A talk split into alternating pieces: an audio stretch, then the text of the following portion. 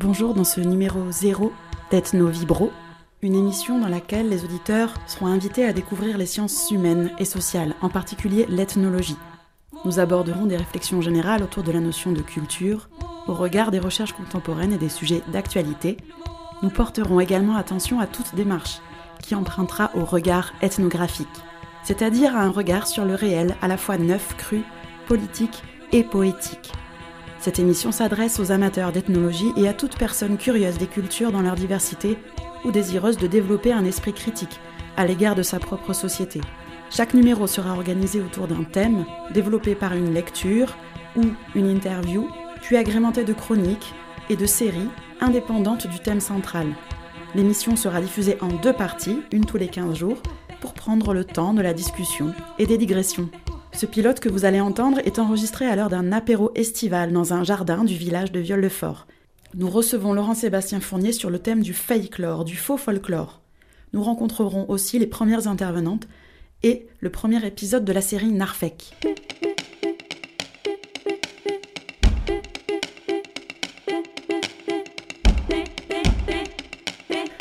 Ethno Vibro, l'effet social total. Radio Escapade.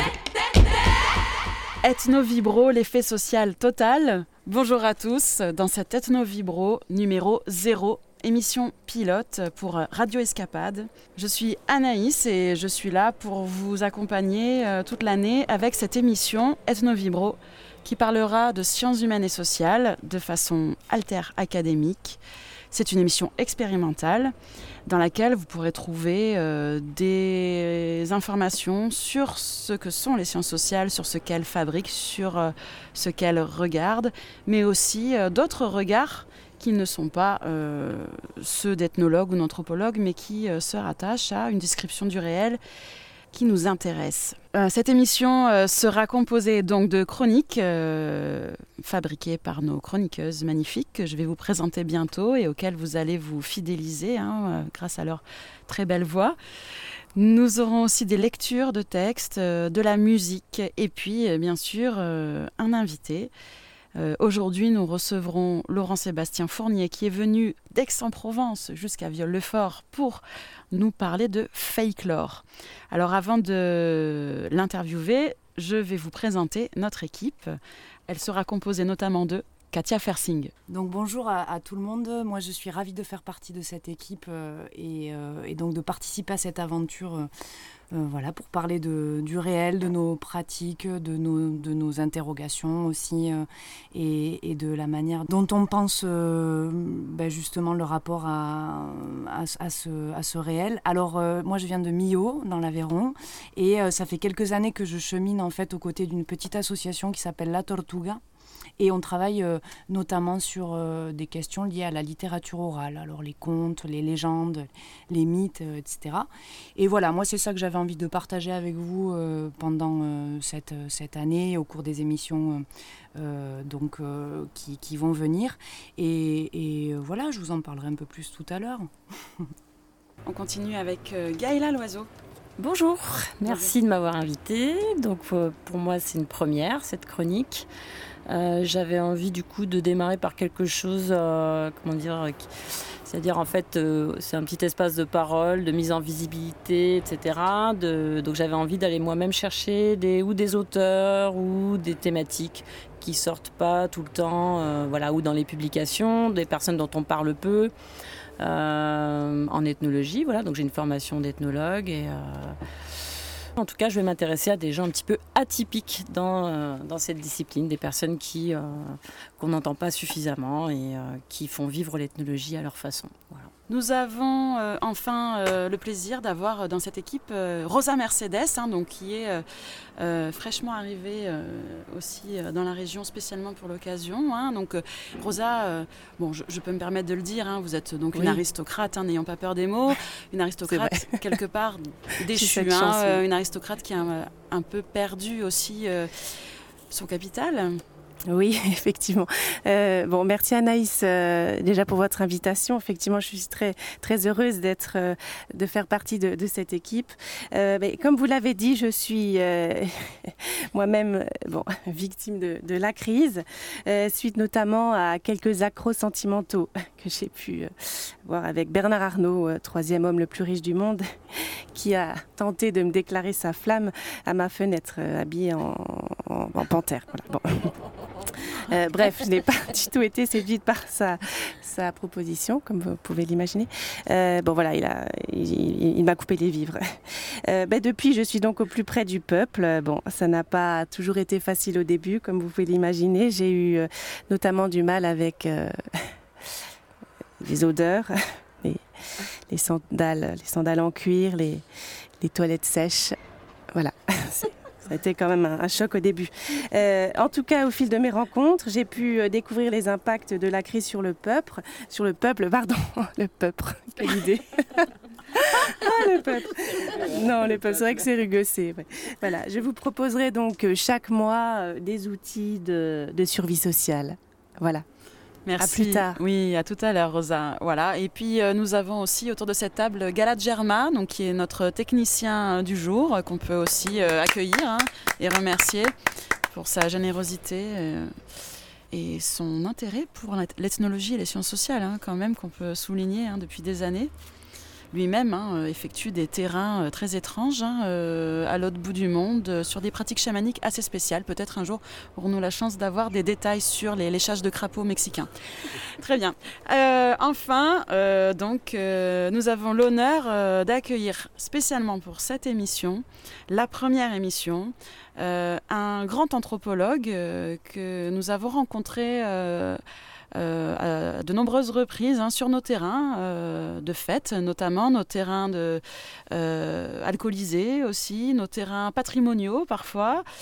Et c'est Laurent Sébastien Fournier, enseignant, chercheur à l'université d'Aix-Marseille.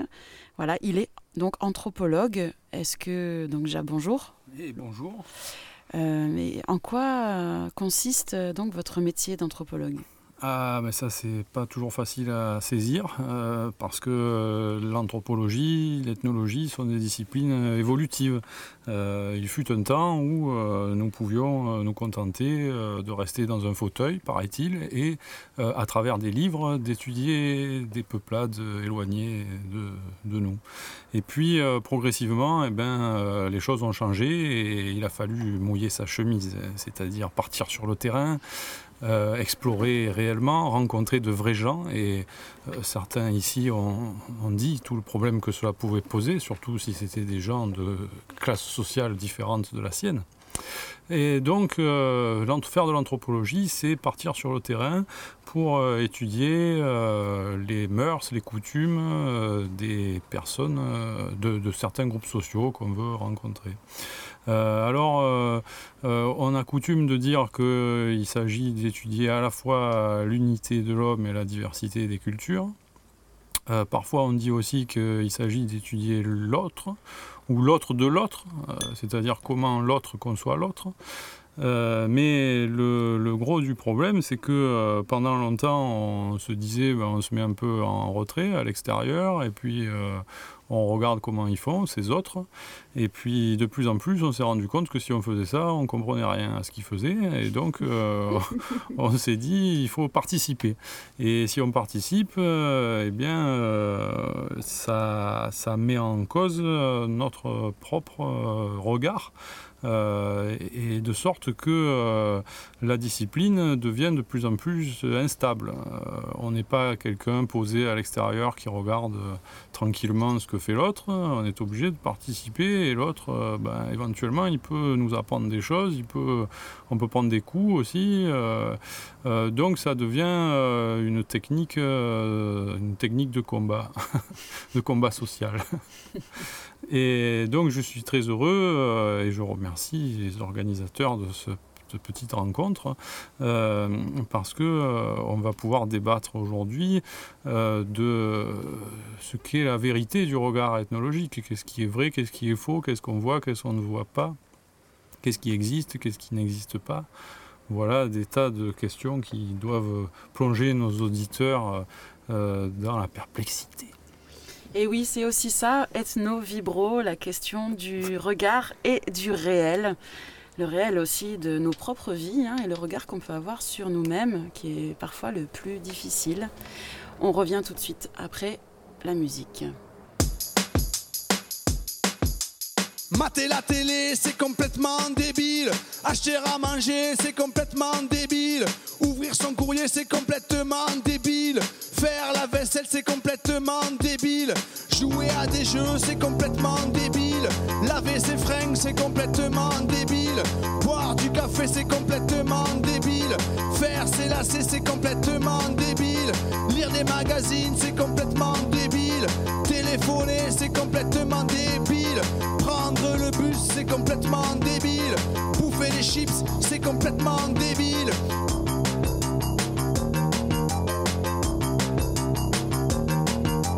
Changer une ampoule, c'est complètement débile. Nettoyer ses chaussures, c'est complètement débile. Voter pour un type, c'est complètement débile. Aller travailler, c'est complètement débile. Tirer la palombe, c'est complètement débile. Faire du parapente, c'est complètement débile. Balayer les feuilles, c'est complètement débile. Lire des BD, c'est complètement débile.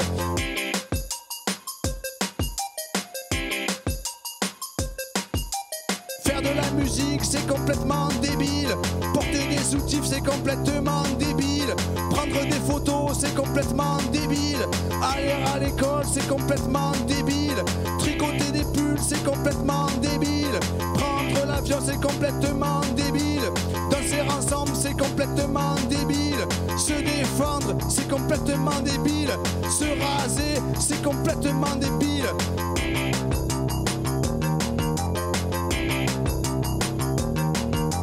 Fumer des clopes, c'est complètement débile. Cuisiner, c'est complètement débile. La course à pied, c'est complètement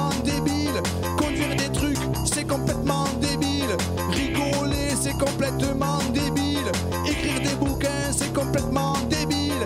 Scier du bois, c'est complètement débile. Bronzer au soleil, c'est complètement débile. Baiser en chaussettes, c'est complètement débile. Jouer au ballon, c'est complètement débile. Apprendre à marcher, c'est complètement débile. Porter des lunettes, c'est complètement débile. Chiottes, c'est complètement débile. Se soigner, c'est complètement débile. Caresser un chat, c'est complètement débile. Se balader, c'est complètement débile. Aller au concert, c'est complètement débile. Aller au ciné, c'est complètement débile. Partir en vacances, c'est complètement débile. Sortir ses poubelles, c'est complètement débile. Payer un loyer, c'est complètement débile. S'asseoir sur une chaise, c'est complètement débile. C'est complètement débile. Élever des truites, c'est complètement débile.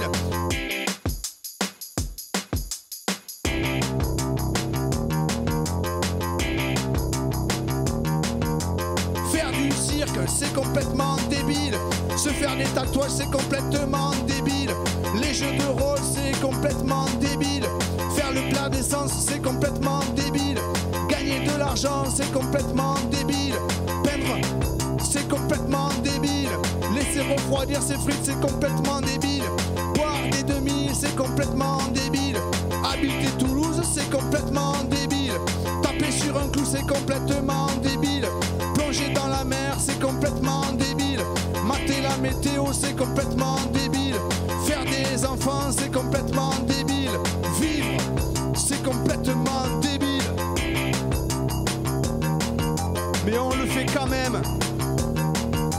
qu'est-ce que ça peut bien vous foutre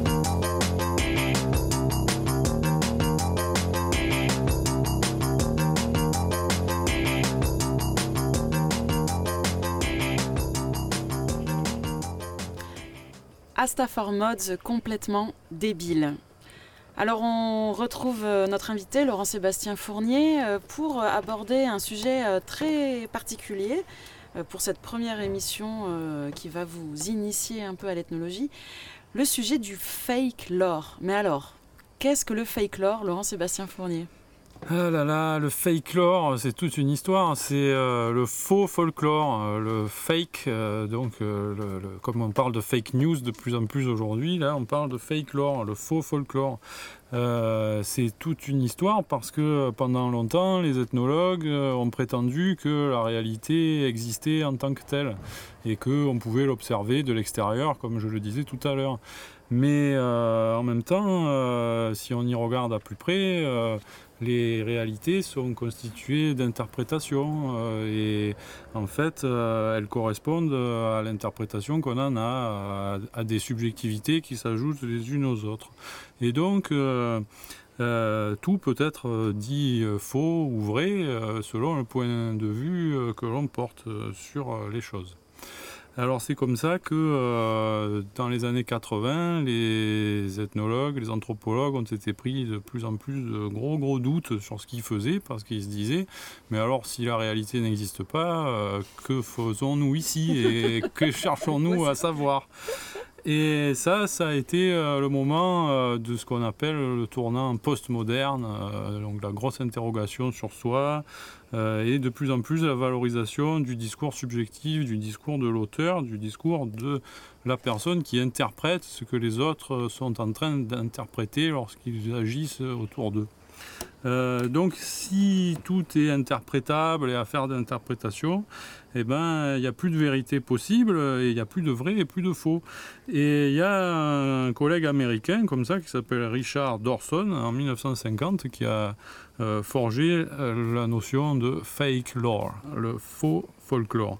Alors pour pour définir ce qu'est le faux folklore, euh, on peut parler de pseudo-folklore, de folklore non authentique, mais qui est présenté cependant comme traditionnel. Quand vous mentez, mais que vous mentez bien, euh, peut-être que vous êtes en train de faire du fake lore. Alors Dorson, lui, euh, aux États-Unis, il utilisait l'exemple de Pecos Bill, c'est un cow-boy héroïque de la conquête de l'Ouest. Euh, qui est présenté donc comme un vrai cow-boy euh, de la conquête de l'Ouest, mettons euh, des années 1850. Mais en réalité, Pecos Bill est une invention postérieure, une invention de l'écrivain O'Reilly en 1923, à un moment où les gratte-ciel s'élevaient déjà dans le ciel de New York et où l'Amérique était déjà extrêmement moderne. Euh, donc euh, le fake lore, euh, ben, il renvoie à ces, inventions de, de, tradition, à ces pseudo-folklore. Et avec les doutes qui nous assaillent aujourd'hui, il est bien possible que ce soit une catégorie en voie d'extension. Gaëla Loiseau une question me vient en vous écoutant, c'est est-ce qu'on peut faire hein, du coup du vrai avec du faux, euh, de l'authentique avec de l'invention, puisque du coup, comment se positionnent les anthropologues par rapport à, cette question? Ben, les anthropologues, ils, sont en crise. Euh, ils n'arrivent pas bien à se positionner par rapport à ça parce qu'ils ont envie de continuer à, expliquer ce que sont les vraies choses et à essayer de décoder euh, les cultures authentiques des gens qu'ils observent. Mais en même temps, ils se rendent bien compte qu'ils sont pas plus authentiques qu'eux.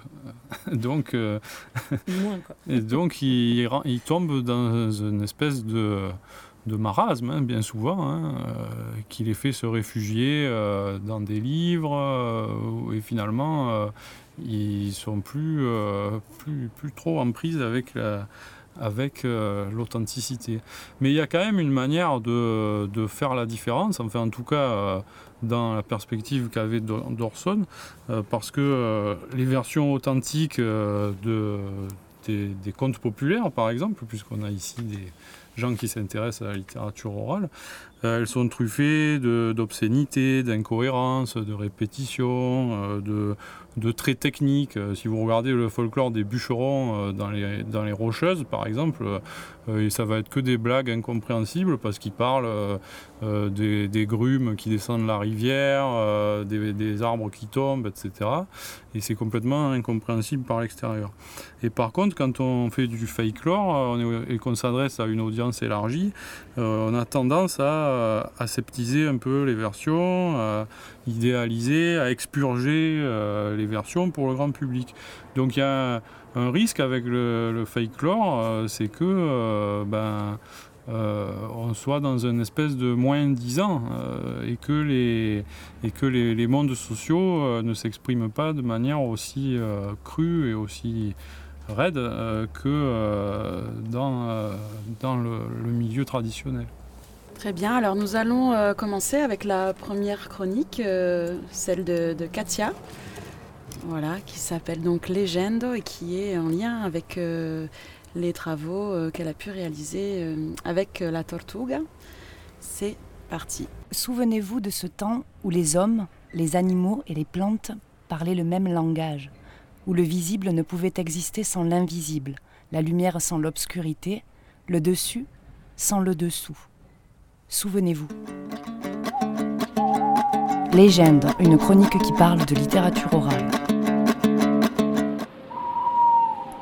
Autrefois, la grand-mère de, mon village racontait que quand elle était euh, femme mariée, euh, elle partait avec ses, voisines, euh, passer l'après-midi à la jasse de l'Esprit qui se trouve du côté de la Bresse. il faut traverser le Rioussé pour y arriver pour euh, là-bas euh, se défouler. Alors elle prenait, chacune prenait une chemise à panel. Et là-bas, quand elles arrivaient là-bas, elles se, se vêtissaient de cette chemise. Elles se passaient un petit morceau de, charbon noir sur le visage pour se grimer, euh, pour pouvoir faire un petit peu la sarabande et faire les, faire les folles. Elles faisaient la scalugos. Elle faisait les folles et ça a duré plusieurs heures. Et puis quand elles en avaient assez fait, elles s'arrêtaient, elles se déshabillaient. Et elles prenaient soin, euh, après avoir nettoyé leur visage, de repartir tranquillement vers le village en récupérant au passage un fagot de bois pour pouvoir faire leur soupe. Et personne n'avait connaissance de ce qu'elles venaient de faire. Surtout pas les maris, il ne fallait pas que les maris le sachent. Et le curé encore moins. Hein. Cette histoire m'a été racontée en 2012 par Marie-Josée Cartaïrade, chez elle, à Saint-André-de-Vésine, sur le Cosse Noir en Aveyron. Marie-Jo est née en 1948. Sa mère avait un tout petit troupeau de brebis dont elle s'occupait et son père, petit entrepreneur de travaux publics, travaillait la pierre sur le Cosse. Après avoir fait des études d'histoire à Montpellier, elle s'est occupée de ses trois enfants, au village, et puis elle a passé un concours dans l'administration où elle a fait euh, sa carrière. Marie-Jo connaît la langue, le patois du Cos, les plantes, les histoires de sa terre, et elle aime les transmettre. Alors elle organise des balades ou des rencontres au cours desquelles elle partage ses connaissances. Le jour où Marie-Jo m'a raconté la légende de la jasse de l'esprit, ma fille, du haut de ses deux petits mois, et ma grand-mère, fraîche de ses 80 printemps, m'accompagnent. Suspendues au bout des lèvres de la conteuse, l'une berce l'autre, et l'autre l'une. Le récit résonne, une fois de plus, dans les couloirs du temps. Marie-Jo le tient d'une voisine, qu'il avait elle-même entendu dire au village par la vieille Meitentoun. On raconte que cette dernière avait participé à ces assemblées nocturnes. C'est comme ça, les légendes. Elles circulent de bouche en oreille et d'oreille en bouche, créant des moments d'écoute dans le temps présent, et contribue à forger un imaginaire pétri d'objets, de lieux et d'êtres vivants aux frontières de l'humanité. J'ai toujours été attirée par ces récits, sans doute parce qu'ils me font faire un pas de côté, me proposent d'autres grilles de lecture des réalités passées, d'un monde social en constante recomposition, mais aussi parce qu'ils offrent une possibilité d'ancrage dans un contexte d'incessante dématérialisation de nos existences. Ils organisent l'espace proche et nourrissent un imaginaire territorialisé. Alors sont-ils en mesure de nous aider à réenchanter nos façons de vivre et d'habiter Ils nous invitent en tout cas à y remettre corps et sens, en affirmant une certaine relation au milieu de vie et en mettant à notre disposition de multiples ressources pour nous aider à interroger nos pratiques, nos représentations, au fond nos peurs. Ces récits me parlent parce qu'ils brouillent les pistes en décloisonnant les êtres et les mondes. Ce sont les légendes qui m'ont amené à l'ethnologie. Alors dans cette chronique, je vous parlerai et je partagerai avec vous quelques-unes des légendes qui ont été glanées tantôt en français, tantôt en occitan au, pays d'Écosse. Je vous parlerai aussi des rencontres qu'elles ont engendrées, des réflexions qu'elles ont inspirées parmi auteurs, chercheurs ou curieux de tous bords. J'y évoquerai également les façons de valoriser ou de transmettre ces récits que la Tortuga a choisi d'expérimenter. Ces récits ont, semble-t-il, encore beaucoup à nous raconter, en particulier sur nos modes d'existence et nos sociétés contemporaines. Alors souvenez-vous.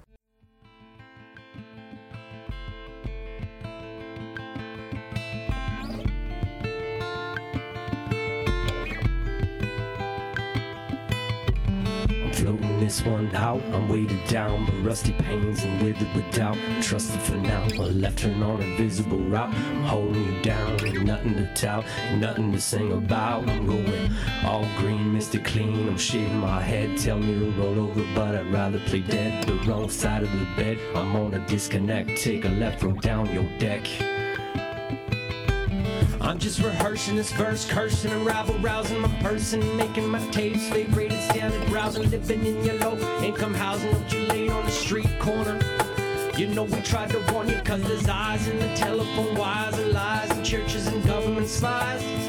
Are you rehearsing for the close of the curtains? For the close of the curtains.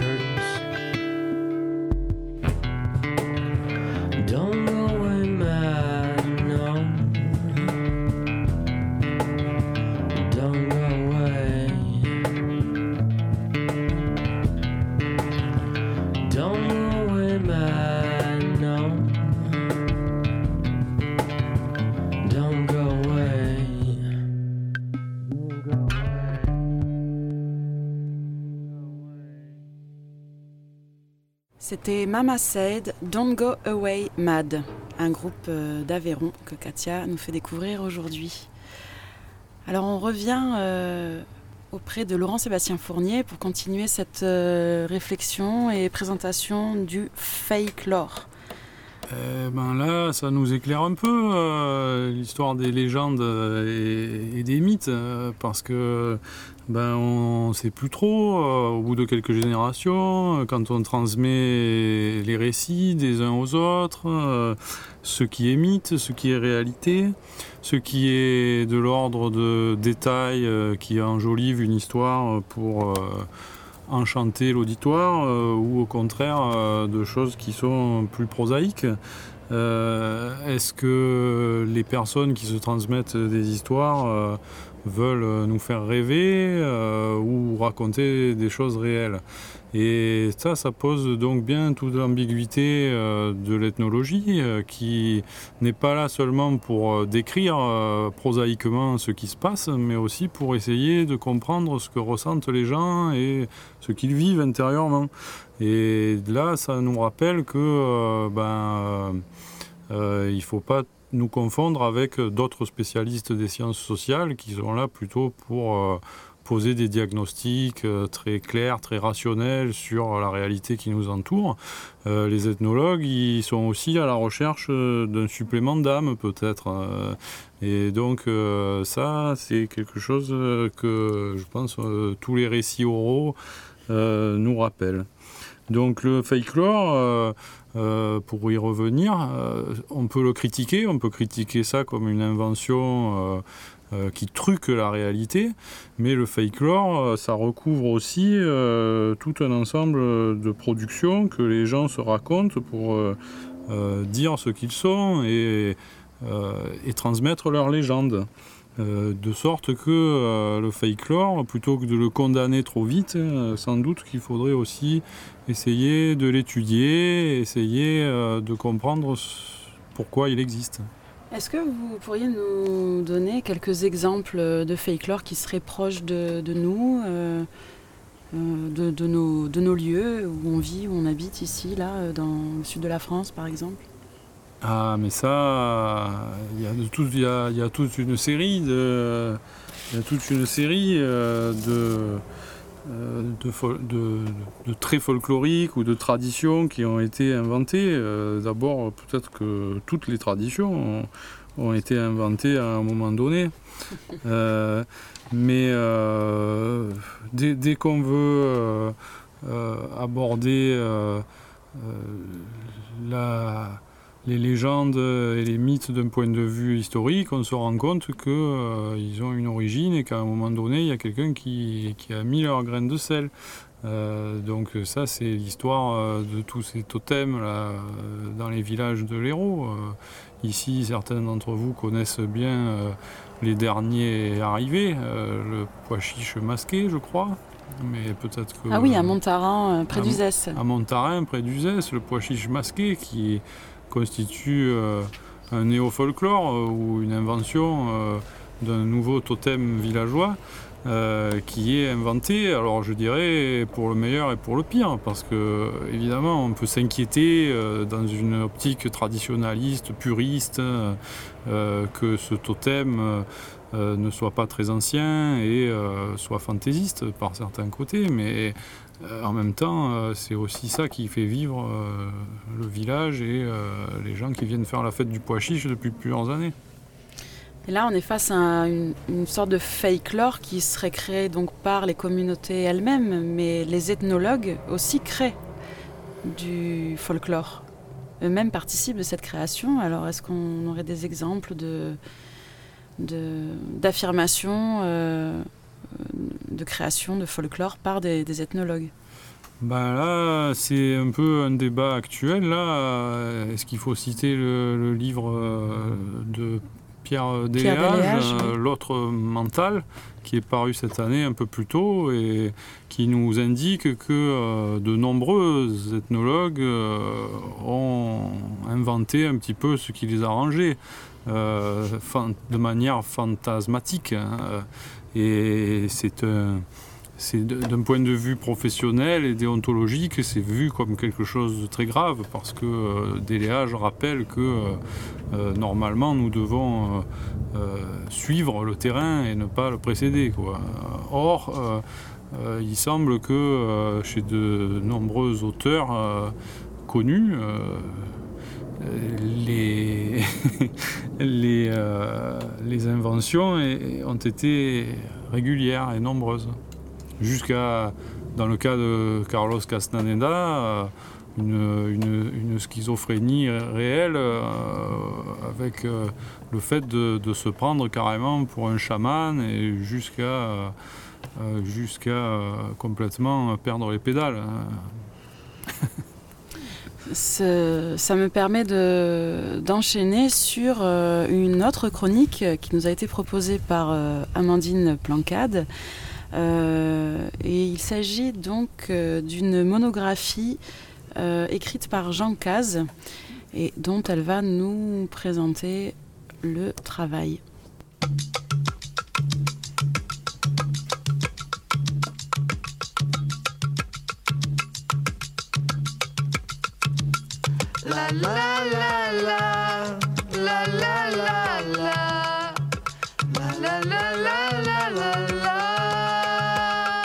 Jean Caz est né en 1929 et décédé en 1999. Anthropologue et membre du LADOCT, le laboratoire d'anthropologie, documentation et observation des cultures, il est spécialiste du Gabon. Ses recherches s'intéressaient à l'organisation sociale et au partage et au rapport de pouvoir à l'œuvre dans les actes de consommation alimentaire. Chantre d'une ethnologie de terrain et adepte de l'observation participante, il est l'auteur de plusieurs ouvrages d'anthropologie à une époque où la discipline, en quête d'universalité, s'applique à construire un discours neutre sur les sociétés qu'elle observe. En s'imposant de suivre les règles strictes de la méthode ethnologique, Jean Caz tente de se défaire de toute prénotion pour décrire avec précision et force détail les structures qui se cachent derrière les apparences du matériel et du quotidien, afin de déceler ce qui, symboliquement, forme les sociétés qu'il étudie. Pendant près de 20 ans, cet amoureux du Gabon multiplie les missions de terrain au long cours et maintient une production scientifique régulière et de grande qualité. Parmi ses ouvrages, nous pouvons citer le piment et les boulettes, anthropologie et consommation alimentaire chez les Benjabis du Gabon, un éléphant pour le village, analyse et codification du partage alimentaire chez les Fang du Gabon, et son remarquable ouvrage L'initiation masculine des jeunes bantous, des mythes opaques au tétrapac. Pourtant, à partir des années 90, Jean Caz disparaît subitement de la vie académique. Il ne publie plus et cesse de fréquenter ses pairs. Il mènera cependant une enquête de terrain, sa dernière, portant sur sa propre société, avant de se retrancher pour écrire un manuscrit malheureusement resté inachevé. Nous vous livrerons dans cette chronique quelques extraits marquants comme le pacte rectangulaire, ou encore formé par la forme, le processus de la barquette, langage et rectanglage du quotidien, ou encore tu es né rectangle et tu retourneras rectangle. En rassemblant les fragments et écrits sous forme de chronique, nous souhaitons rendre à Jean Caz les honneurs qu'il n'a jamais reçus. Immergé dans le quotidien Narfec, et bien que déclassé de l'Académie, il offre ici un des plus beaux essais sur l'ethnologie du rangement.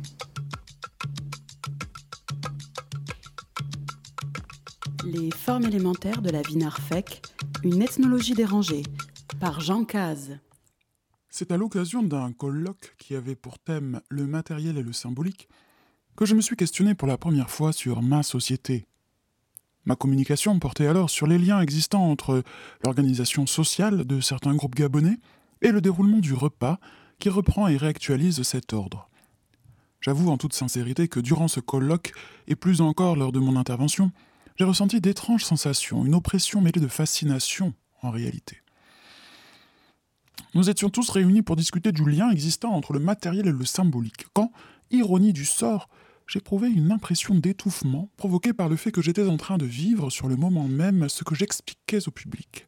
Il se dégageait de la salle dans laquelle j'étais en train de parler une force qui, a priori, n'interloquait personne d'autre que moi.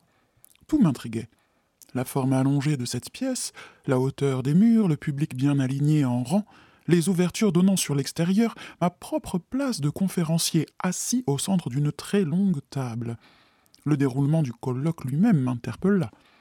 Le temps imparti à chacun des intervenants, celui concédé aux questions et les rappels à l'ordre des discutants qui ne cessaient de signaler qu'il ne fallait pas trop déborder.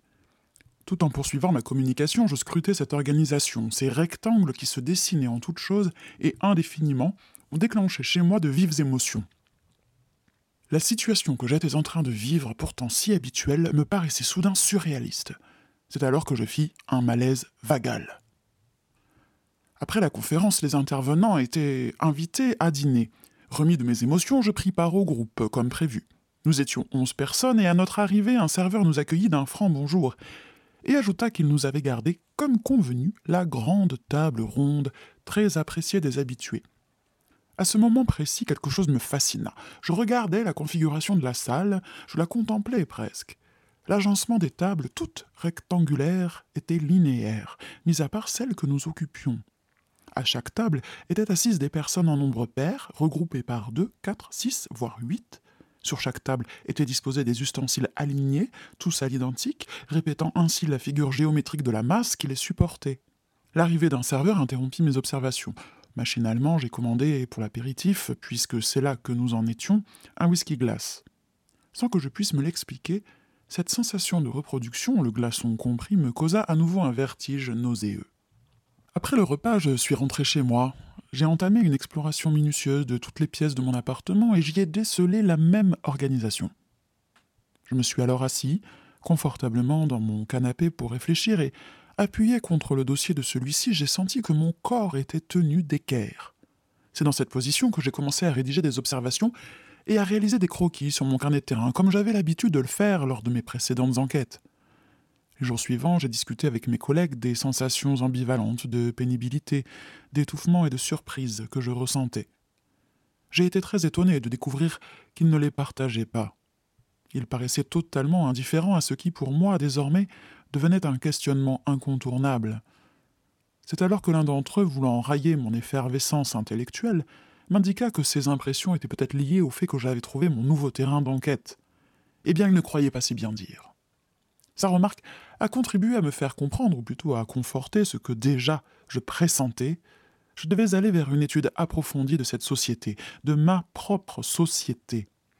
Quitte à bouleverser ma carrière, quitte à m'éloigner de mes anciens collègues pour qui notre société ne pouvait être un objet d'étude légitime, ce grand plongeon, je l'ai entrepris tout en me questionnant. Comment s'immerger dans le proche sans risquer de boire la tasse? Pour me distancier et me défaire de mes prénotions, il me fallait trouver un terrain d'enquête qui ne me soit pas déjà connu, un terrain neutre pour ainsi dire. Il me fallait donc rencontrer d'autres narfèques prêts à jouer le jeu de l'enquête au long cours.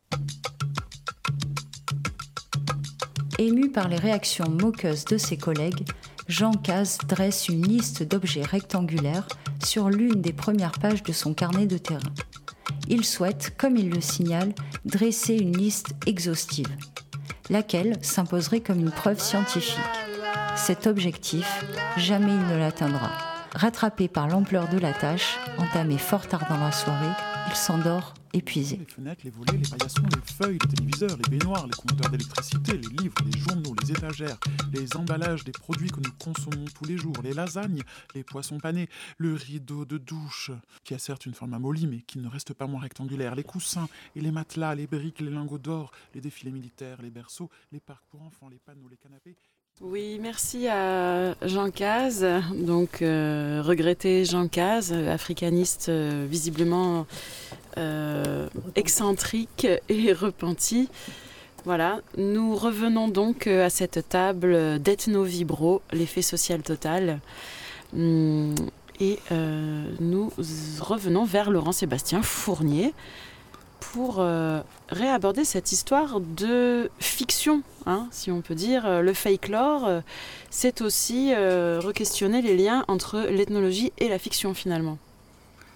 Bah, le, le fake lore, euh, c'est donc euh, le faux folklore, sachant que déjà euh, le folklore a quelque chose de faux dans le sens, dans le sens commun. Parce que quand on parle de folklore, on parle d'un écart entre une réalité perçue et puis sa représentation. Quelqu'un qui fait du folklore, c'est quelqu'un qui surjoue euh, quelque chose. Or, euh, là, on est au niveau encore au-dessus, puisqu'on est dans le faux folklore. Euh, donc faux plus faux égale vrai peut-être en mathématiques. En tout cas, dans la version des mathématiques que je pratique à la faculté des lettres. Euh, alors l'intérêt du fake lore, c'est euh, de ce faux folklore, il me semble, c'est qu'il permet d'interroger la fabrique des normes sociales. Euh, il nous met face à un discours au second degré ou un discours un peu d'ironie. Alors il interroge en même temps la rationalité, il interroge aussi la créativité populaire avec un risque qui est le risque de tout relativiser, de sortir du régime de vérité auquel on est habitué. Et du coup, ça, ça pose beaucoup de problèmes, euh, d'abord aux scientifiques comme moi, qui sont des gens très sérieux par, par définition, euh, mais aussi euh, pour, euh, pour tout un chacun, parce que ben, d'un point de vue historique, on a vu que on, a vu qu'on ne voyait plus rien, hein, on a vu qu'on qu'on ne comprenait plus où était l'origine des choses. D'un point de vue éthique, et là aussi ça pose de lourdes questions sur ce qu'on raconte aux enfants notamment. hein. Est-ce vrai, est-ce faux? Et puis, euh, donc, euh, l'extrême euh, de ça, ça peut être, ça peut être la, négation de faits ayant existé, ou un relativisme absolu, un relativisme qui nous fait préférer les discours aux faits. Et donc, euh, ben, on est bien embêté parce que euh, avec ce fake lore, on a à la fois une arme massive euh, de destruction des préjugés et euh, de lutte pour l'émancipation de l'esprit. Et puis en même temps, euh, ben, on sort du régime de vérité habituel et donc euh, on, on encourt la critique euh, des, des positivistes et des objectivistes. Gaëla Oui, en fait, justement, il voulait peut-être souligner, enfin, ou vous interroger sur euh, peut-être ce paradoxe. Les ethnologues se sont toujours intéressés à l'imaginaire des humains, à la manière dont ils construisent leurs imaginaires. Donc, d'une certaine manière, est-ce que c'est pas un interdit qui est posé comme ça ou qui vient euh, reposer de la norme euh, dans, euh, dans, de manière en l'intriquant en fait dans une analyse? Et, du coup, est-ce que tout ça ferait pas perdre de sa substance? C'est aussi ce que j'entends dans ce que vous dites, c'est que comment retranscrire retranscrit cette dimension subversive qui peut y avoir dans la production de l'invention, de l'imaginaire, enfin dans, ces formes-là, peut-être difficilement traduisibles sous forme écrite, tout simplement, dans le format des ethnologues. Ben, il y a un vrai problème qui vient euh, du fait que euh, pendant longtemps, enfin pendant longtemps, à partir des années 70 et 80, euh, la théorie critique a commencé à dire que on, va vous dire la vérité, on, va déconstruire les rapports de pouvoir, les, discours tout constitués qui viennent des dominants, et on va donc déconstruire ces discours pour vous dire la vérité. Et, euh, en même temps, euh, ben, la vérité qu'on a trouvée, c'est un écran euh, à autre chose. donc aujourd'hui, on se retrouve un peu en panne dans, le, dans la théorie post-critique ou post-moderne. Et du coup, ben, peut-être qu'il vaut mieux en rire. Oui. Oui, c'est ce que je me demandais. Est-ce vraiment un, danger, ce postmodernisme? Est-ce que euh, le, la science en tant que telle est, vraiment en difficulté aujourd'hui? La science euh, est en difficulté, euh, ben, un peu, oui, un peu, parce qu'elle n'arrive pas à, répondre aux injonctions des économistes, elle n'arrive pas à répondre à la pression du politique elle arrive, vaille que vaille, euh, à maintenir euh, ses salaires euh, dans les centres de recherche et les universités, mais pas dans tous les pays. par exemple, de plus en plus de pays licencient leurs chercheurs. donc oui, elle est en difficulté, la science. alors faut-il... la reconnecter aux politiques et à l'économique ou faut-il euh, ben, finalement euh, l'expédier dans une autre dimension euh, où elle pourra rejoindre les mondes du jeu et de la fiction. C'est voilà des, des réflexions qu'on peut avoir aujourd'hui. Alors, on ne sait plus où est le vrai, on ne sait plus où est le faux. voilà, c'est un peu difficile de démêler tout ça. Mais euh, nous avons la chance d'avoir euh, Rosa Mercedes avec nous pour euh, nous donner des outils de, survie quelque part sociale dans ce maelstrom de la vérité scientifique et de la vérité sociale. tout se brouille visiblement puisqu'on peut être aristocrate et finalement être en désir de se rapprocher du peuple. Alors que nous proposez-vous, euh, Rosa, aujourd'hui? Eh bien, euh, j'ai le plaisir de vous proposer aujourd'hui une petite méditation libératrice sociale. Euh, ben, je remercie d'ailleurs pour l'occasion Gaëla Loiseau, qui m'a très largement éclairé de ses savoirs ethnologiques voilà, pour la création de, cette méditation. J'espère qu'elle sera, sera vraiment au plus près des, besoins du peuple et que ma voix, empruntée aux voix des, des plus belle relaxologue euh, vous, vous faire vibrer, comme disent les, les jeunes. Vibrons ensemble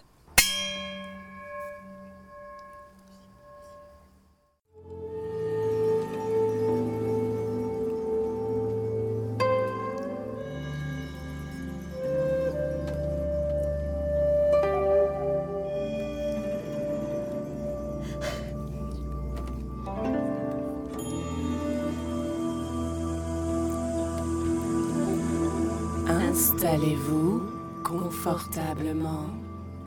Sentez la brise caresser votre peau, tannée par le soleil à force de travail. Ouvrez vos mains. Bientôt, elles ne seront plus moites, mais bien chaudes, prêtes à accueillir votre nouveau destin placé sous le signe de l'émancipation.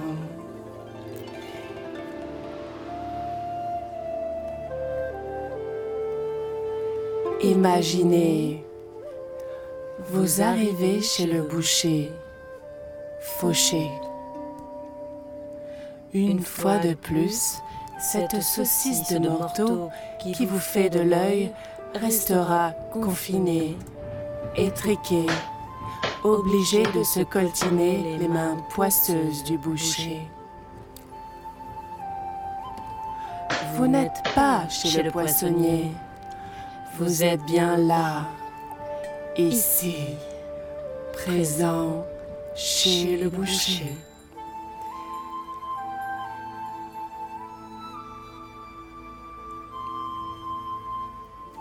Mais cette saucisse abandonnée, livrée à elle-même, vous la délaissez, regardant désespéré votre porte-monnaie. Vous décidez de réagir. Vous regardez le boucher droit dans les yeux et lui faites ressentir la haine qui vous habite.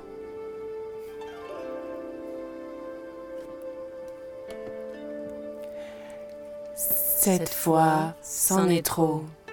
Cette saucisse, vous l'aurez. Vous car vous la méritez. Écoutez maintenant en écho toutes les sensations que cette situation vous fait vivre. Respirez. Pensez à vous actualiser. Le flux de l'argent peut retrouver la direction de votre porte-monnaie. Concentrez-vous sur cette idée positive. Raccrochez-vous au puissant pouvoir de l'intention.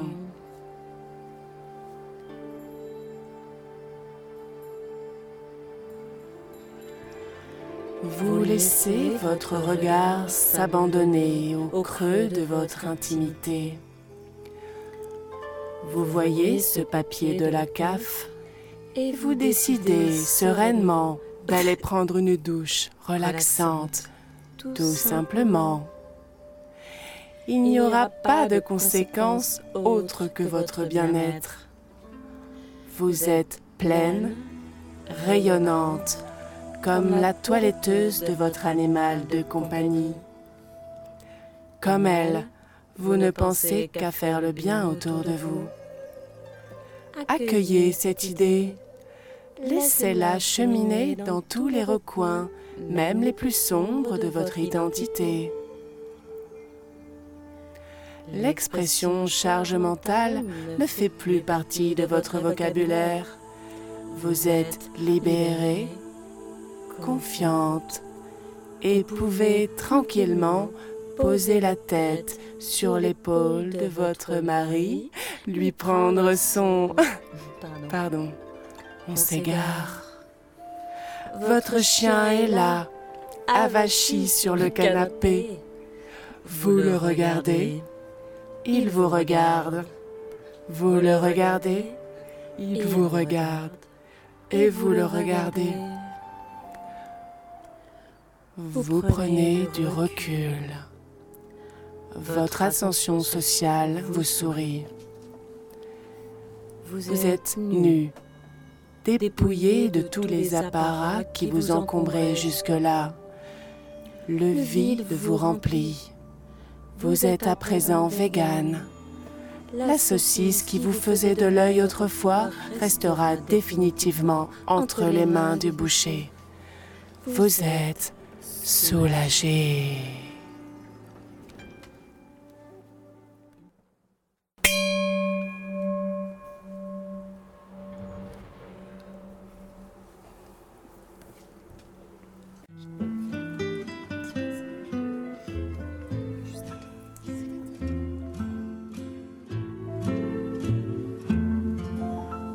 J'aime les gens les gens qui trop écoutent leur cœur se balancer.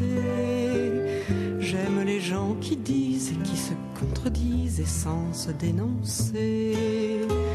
J'aime les gens qui tremblent, que parfois ils nous semblent capables de juger. J'aime les gens qui passent moitié dans leur godasse et moitié à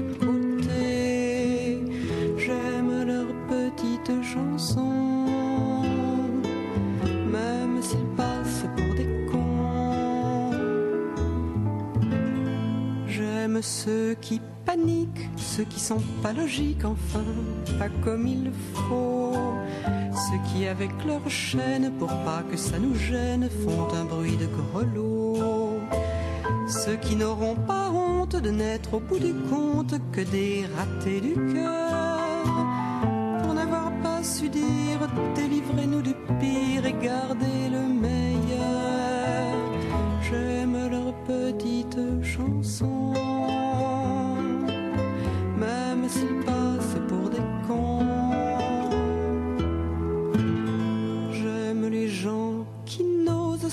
les choses, encore moins les gens. Ceux qui veulent bien être qu'une simple fenêtre pour les yeux des enfants. Ceux qui sans oriflamme et daltoniens de l'âme ignorent les couleurs. Ceux qui sont assez poires pour que jamais l'histoire leur rende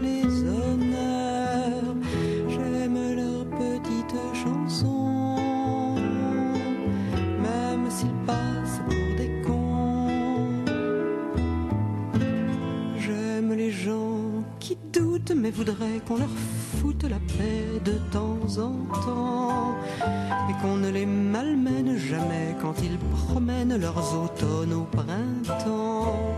Qu'on leur dise que l'âme fait de plus belles flammes que tous ces tristes culs et qu'on les remercie, qu'on leur dise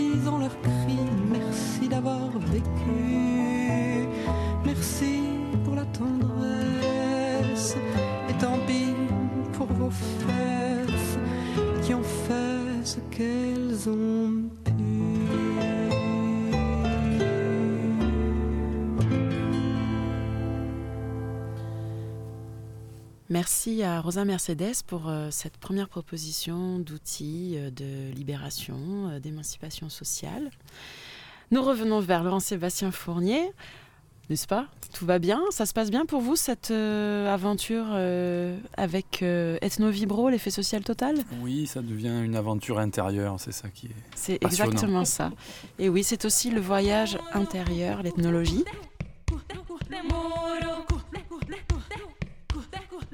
Voilà pour ce premier épisode. Nous nous retrouvons très vite pour la suite d'Ethno Vibro, l'effet social total.